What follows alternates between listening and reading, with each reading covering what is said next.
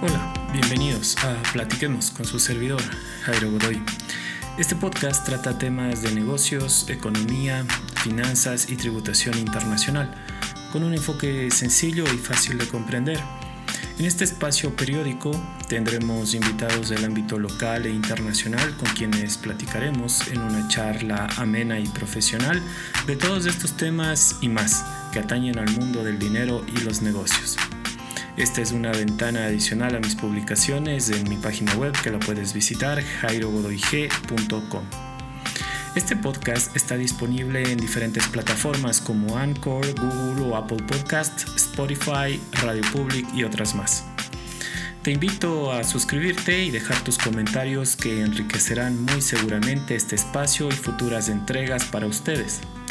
Sin más, nuevamente, bienvenidos a Platiquemos con su servidor En este tercer episodio vamos a platicar sobre los precios de transferencia, una breve y sencilla introducción a ellos. Algunos de ustedes quizás encontrarán este tema familiar o en otros casos algo totalmente desconocido, así que intentaré explicarlos de una manera fácil de comprender. Y para lograr aquello, empezaré con la siguiente pregunta cómo a través de una transacción yo podría trasladar los beneficios o utilidades de un negocio de un lugar en el que se paga un X porcentaje de impuesto a la renta a otro lugar o jurisdicción en el cual no se paga impuestos o el porcentaje que se paga es muy bajo utilizando básicamente el precio de la transacción. Bien, para poder responder esta pregunta debemos conocer y entender los conceptos básicos asociados a los famosos precios de transferencia. Bueno, al menos famosos en el ámbito de las finanzas y la tributación internacional, que es de lo que trata este nuevo episodio. Como suelo decir a mis estudiantes en la clase de la maestría de tributación internacional, la puerta de entrada a los precios de transferencia es la definición de la vinculación, es decir, determinar cuándo o por qué razones se consideran dos o más partes involucradas en una transacción como partes relacionadas o vinculadas, y así diferenciarlas de lo que se denominan las partes independientes en esa transacción. Y con esto, lo que acabo de mencionar es que nos encontramos frente a uno de los conceptos básicos relacionados a los precios de transferencia, la vinculación o partes relacionadas. Pero para poder comprender a qué me refiero con partes relacionadas y para qué sirven o por qué son importantes, debemos antes pasar revista al principio base o en el que se fundamentan los precios de transferencia en el ámbito de la tributación internacional. Así que vamos a aquello. Los precios de transferencia tienen relación con el mundo de los negocios y su internacionalización, así como la organización industrial. Desde que inició la visión de las empresas por ya sea aprovisionarse de materias primas desde mercados extranjeros o atender esos mercados con sus productos, estas nuevas oportunidades de negocio también acarrearon problemas organizacionales, que repercutían en la destrucción del beneficio global que esas operaciones generaban o que esos negocios podrían obtener, en lugar de maximizarlo. Las empresas, para atender sus operaciones internacionales, entonces debieron adecuar sus estructuras organizacionales, transformándose así en grupos empresariales y con el tiempo se las denominó como empresas multinacionales. Hoy en día, a raíz de la globalización, cada vez más empresas ven internacionalizadas sus operaciones y para lograr maximizar el beneficio global de sus negocios, en lugar de que éste se destruya, decidieron definir los precios a los cuales se compra o venden los bienes o servicios entre aquellas empresas que conforman eh, y hacen parte del grupo multinacional sin que esta definición le afecte o se derive necesariamente del resultado de la incidencia de las fuerzas que gobiernan la oferta y la demanda en un mercado cualesquiera.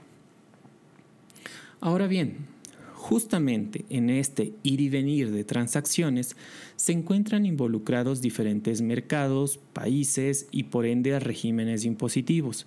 Y es lógico entender entonces que habrán diferentes tasas o porcentajes de impuestos, particularmente del impuesto a la renta, que se deben pagar en cada una de esas jurisdicciones. Es así que por la soberanía que cada país o jurisdicción tiene en su territorio, pues cada uno de ellos deciden crear sus propias leyes, entre ellas la de impuestos, y particularmente lo que se paga por impuesto a la renta y por tanto tenemos jurisdicciones en las cuales el porcentaje de impuestos sobre la renta que se paga va desde altas tasas hasta muy bajas o nulas.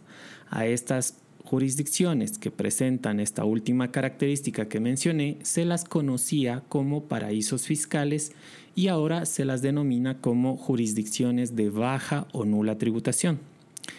Y es que diplomáticamente el término paraíso fiscal se convirtió básicamente en una mala palabra.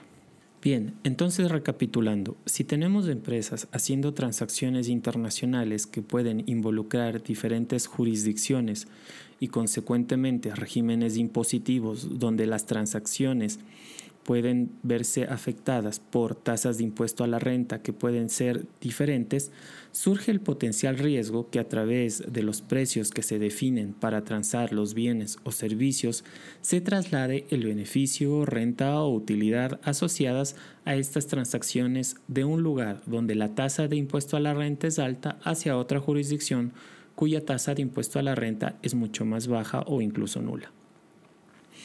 Es entonces que ante este potencial riesgo que puede afectar la recaudación de impuestos en los países, en el consenso internacional se decidió estudiarlo y luego proponer normas que controlen la potencial manipulación de esos precios de transferencia en las transacciones de las empresas multinacionales, basando aquel control que mencioné en un principio básico de tributación internacional, conocido como el principio de plena competencia o Arm's Length Principle. Y entonces, ¿de qué se trata este principio de plena competencia?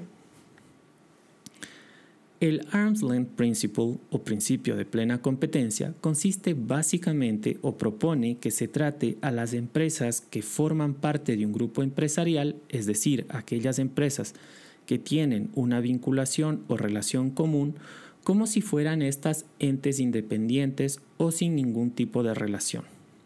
Vamos a ver más específicamente en qué consiste este principio. El Arm's Length Principle señala que cuando las condiciones impuestas entre dos o más empresas relacionadas en sus operaciones comerciales y o financieras difieran de las que empresas independientes acordarían, los beneficios que se debieron generar pero que no se dieron por causa de esas diferencias en las condiciones entre relacionadas versus independientes pueden o deben someterse esos beneficios a imposición.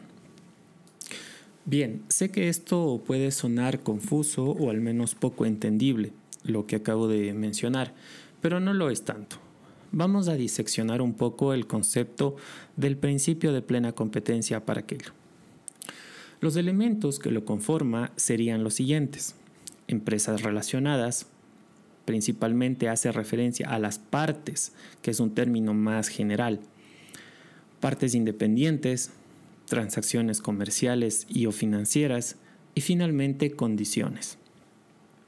En este podcast vamos a platicar de manera breve y esperando poder explicarles de un modo sencillo de qué se tratan estos cuatro conceptos básicos relacionados con el principio de plena competencia, que es la base de los precios de transferencia.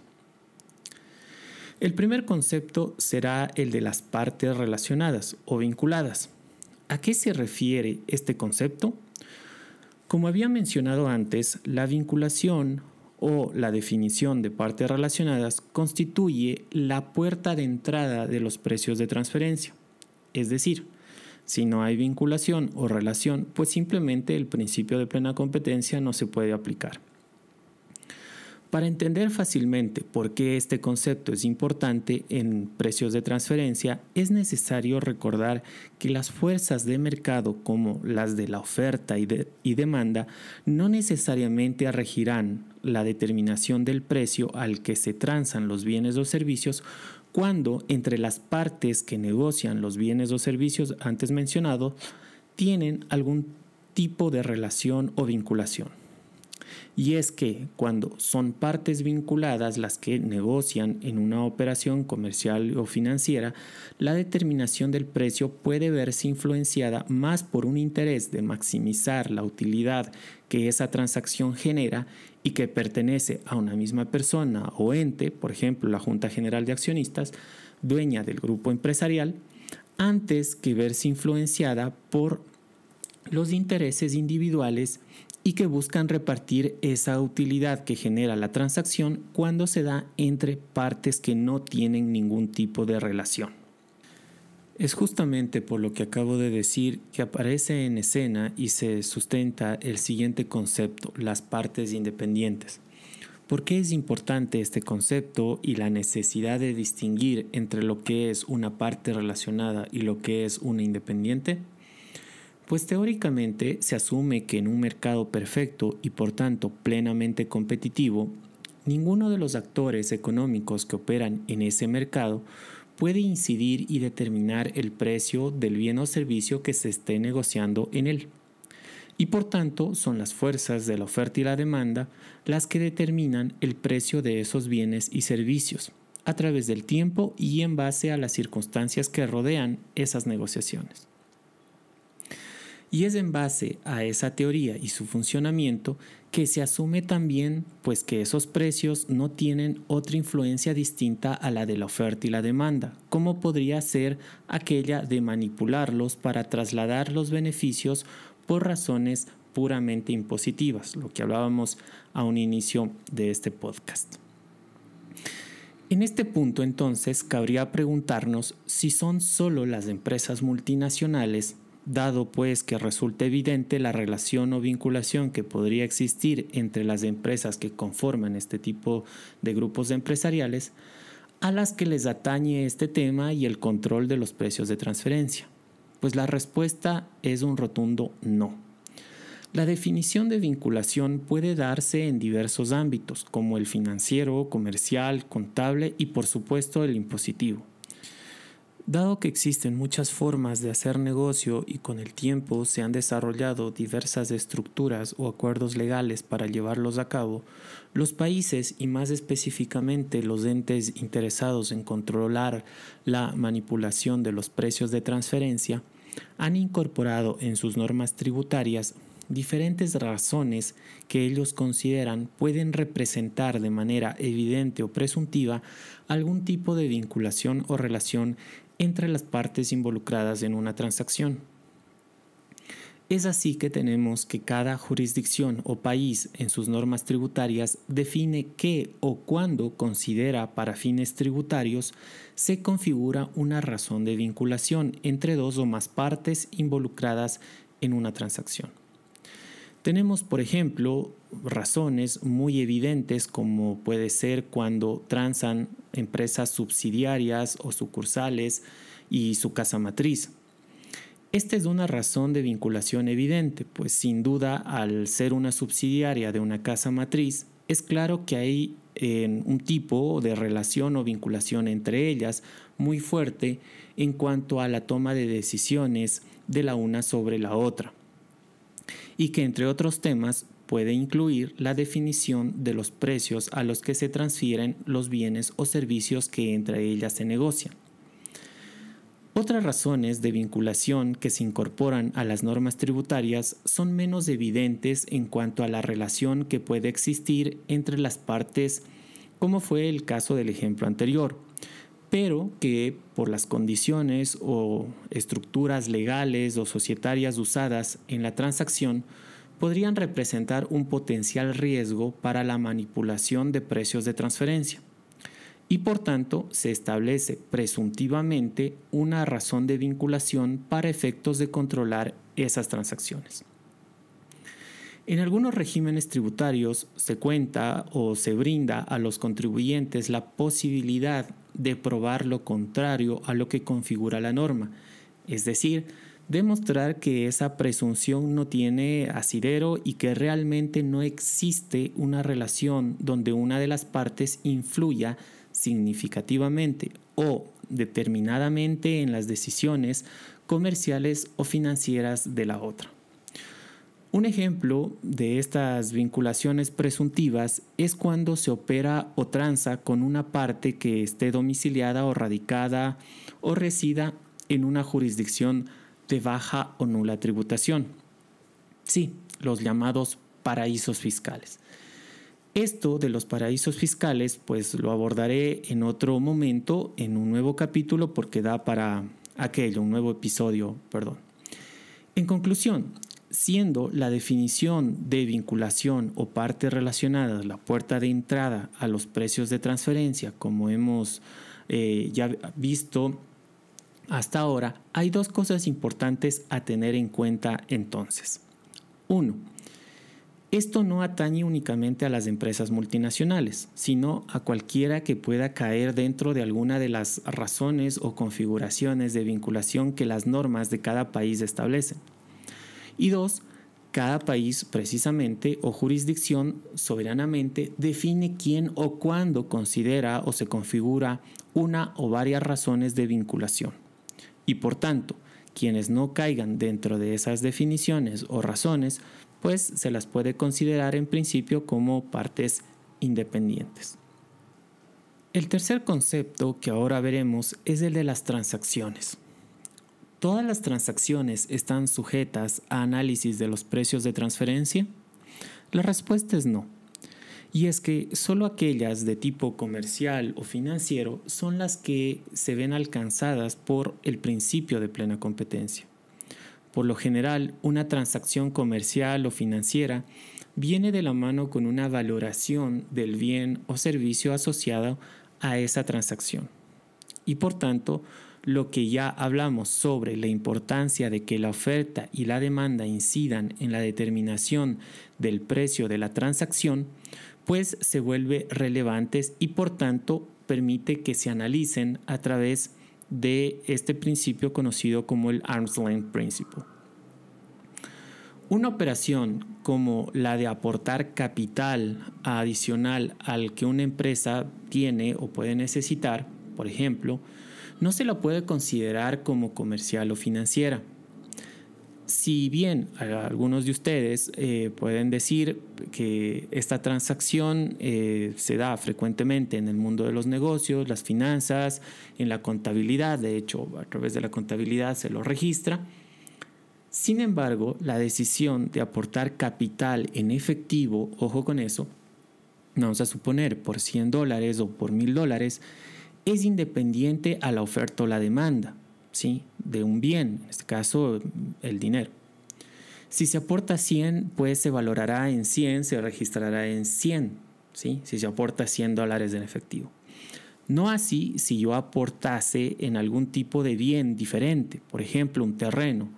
Este puede tener diferentes valoraciones en el mercado. Para uno puede significar, para el que entrega, un valor y en tanto que para el que recibe puede tener otra valoración.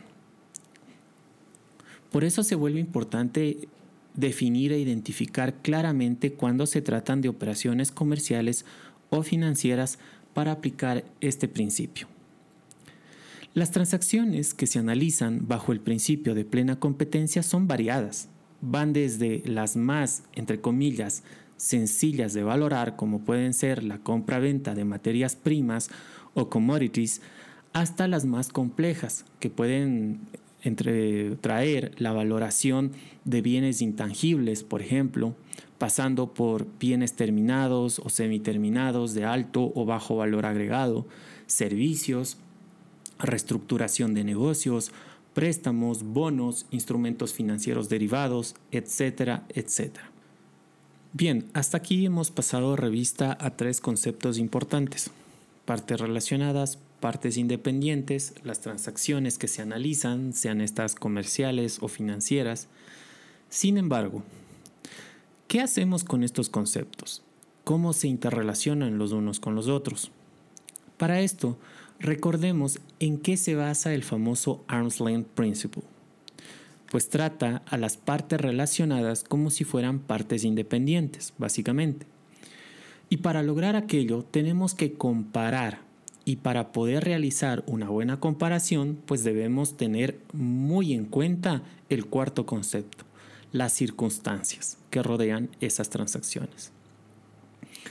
¿Por qué esto es importante? Bueno, pues no es lo mismo comparar a un aficionado al fútbol que juega los fines de semana en la cancha del barrio con un jugador profesional como puede ser Cristiano Ronaldo o Lionel Messi. Las circunstancias que rodean a cada uno de esos casos son muy distintas, que las vuelve a su vez nada comparables como por ejemplo la condición física del uno con los otros, el tiempo de entrenamiento, la disciplina, el talento, la infraestructura, los medios que se utilizan para el desarrollo de ese deporte. Todos estos involucrados en el hecho de que un jugador aficionado pues no cobre por practicar su deporte favorito versus los otros dos reconocidos jugadores profesionales que como tal cobran astronómicas sumas de dinero. Otro ejemplo que muestra cómo las circunstancias pueden afectar o determinar que los precios de un bien o de un servicio puedan ser muy diferentes a pesar de tratarse del mismo bien o servicio negociado es el siguiente. Comparemos el precio que ustedes pagarían o pagan por una botella de agua en la tienda del barrio o supermercado más cercano a su hogar versus el precio que esa misma botella tendría para ustedes si estuvieran a mitad del desierto sin ningún abastecimiento de agua cercano.